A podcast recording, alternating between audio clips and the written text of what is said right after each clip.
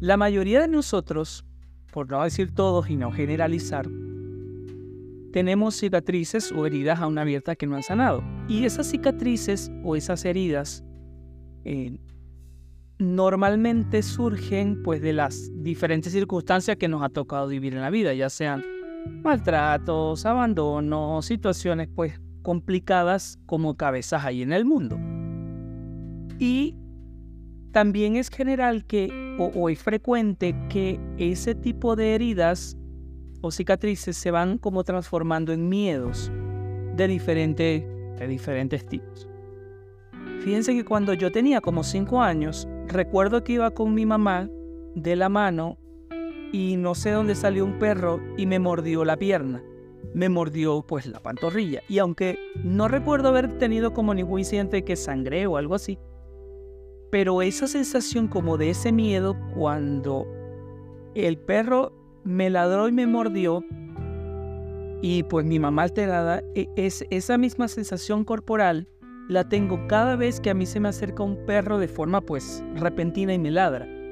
Incluso si ese perro no tiene intenciones de agredirme, de repente lo que, está, lo que quiere es pues jugar conmigo, ¿no? Eh, siento esa que me invade otra vez como, no sé si es adrenalina o el famoso cortisol que se menciona tanto hoy en día. Y siento como, como que me regresan a esa época y por más de que yo trato muchas veces como de pues de poner foco y de, en el momento en el que está sucediendo esto, no tener como esa, digamos, como que no dejarme llevar por el miedo y entender que pues no va a pasar nada, que el perro quiere jugar conmigo, no puedo evitar que de momento eso pues vuelva a mi, a mi organismo. Fíjense que también hace un par de meses, creo, he estado trabajando en un proceso de coaching y esto me ha llevado a empezar como a analizar de dónde vienen ciertos miedos, de, ciertas, dónde se originan y en qué decantan los miedos o estas heridas que son un poco más profundas y que pueden afectar mi cotidianidad o pueden afectar mis relaciones con las personas que están a mi alrededor, eh, amigos, familia, trabajo. Y entonces Estuve escuchando hace poco un podcast que me encanta, que se lo recomiendo al mil por ciento,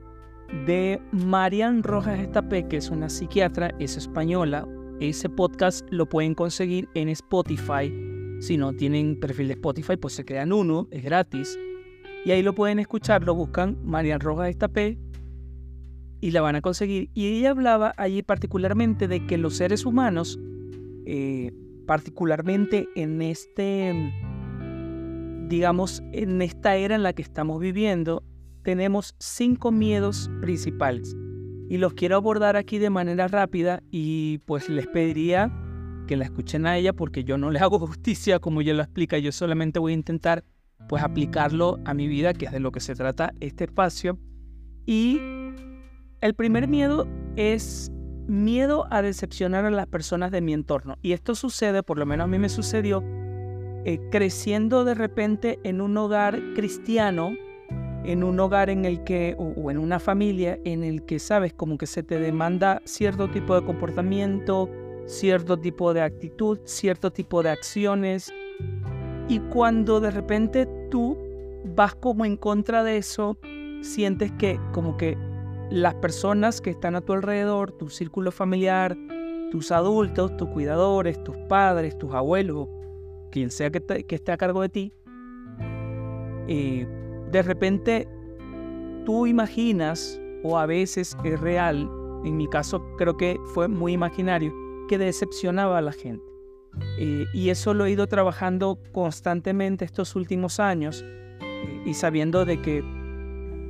la persona en la que me he convertido hoy en día es una persona que por el contrario de decepcionar a los demás, por el contrario, pues los alienta y los enorgullece. Otro miedo muy importante es miedo a perder el control. Normalmente, y ella lo explica de manera magistral, que las personas que tienen miedo a perder el control, y es un miedo que yo no, no suelo como sentir tan de forma tan marcada, en ciertas oportunidades sí, pero muchas veces lo que me hace es como que yo me tengo que esforzar tanto para, para, para que todo esté bien y que todo esté, sabes, como pues en su sitio y no, no tener esa, digamos, ese encontronazo con esas realidades que a veces te, como que te arrancan el control de las manos.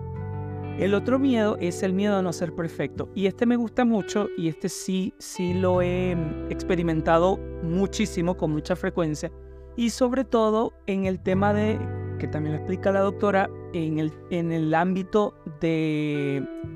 pues el relacionamiento digital, en donde hoy en día todo el mundo puede editar una foto, te puedes quitar el lunar, te puedes subir las cejas, te puedes quitar las arrugas, te puedes blanquear los dientes, te puedes hacer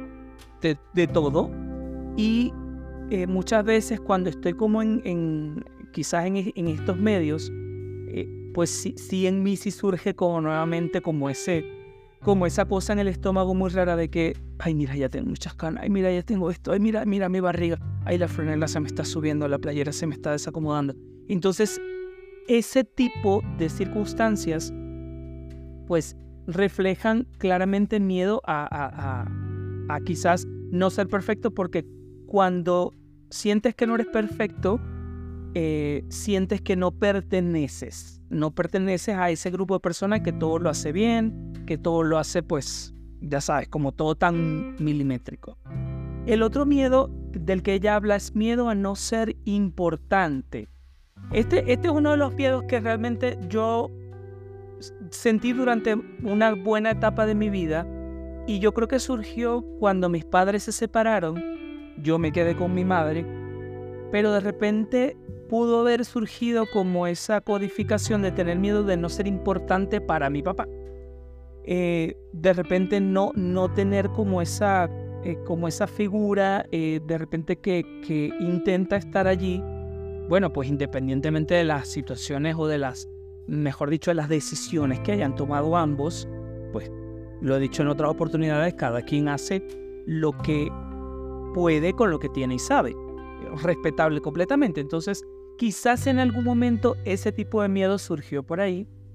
Y el último miedo, ya para no extenderme más porque me pasé los cinco minutos, es el miedo a no sufrir. Pues nadie quiere sufrir, eh, o bueno, no digo nadie, por la mayoría de nosotros no queremos sufrir y le evitamos todas esas circunstancias que nos coloquen en una posición vulnerable en la que tengamos eh, nuestra dosis de sufrimiento. Eh, evitamos confrontar a las personas, evitamos decir que no, evitamos un sinfín de cosas que en sí lo que encierran es ese miedo a no sufrir y también tiene como un toquecillo por ahí de, de no pertenecer, de ser como excluido. Yo les pido por favor, por favor, por favor, que escuchen el podcast de la doctora, lo digo nuevamente, Marian Rojas Estapé, creo que les voy a dejar el, el link ahí en la descripción, ya sea en Spotify, en YouTube o en Instagram o en Facebook. Eh, quiero aprovechar también para decirles que, para eh, sugerirles que me sigan en cualquiera de estas plataformas, que me va a ayudar muchísimo. Y que también me dejen sus comentarios si en alguna oportunidad han eh, surgido en ustedes estos o cualquiera de estos cinco miedos, o los cinco, o dos, o tres, o uno, o medio, el que ustedes quieran. Como siempre, les agradezco que me acompañen en este rinconcito verde de mi casa y me despido como siempre deseándoles a todos paz y luz.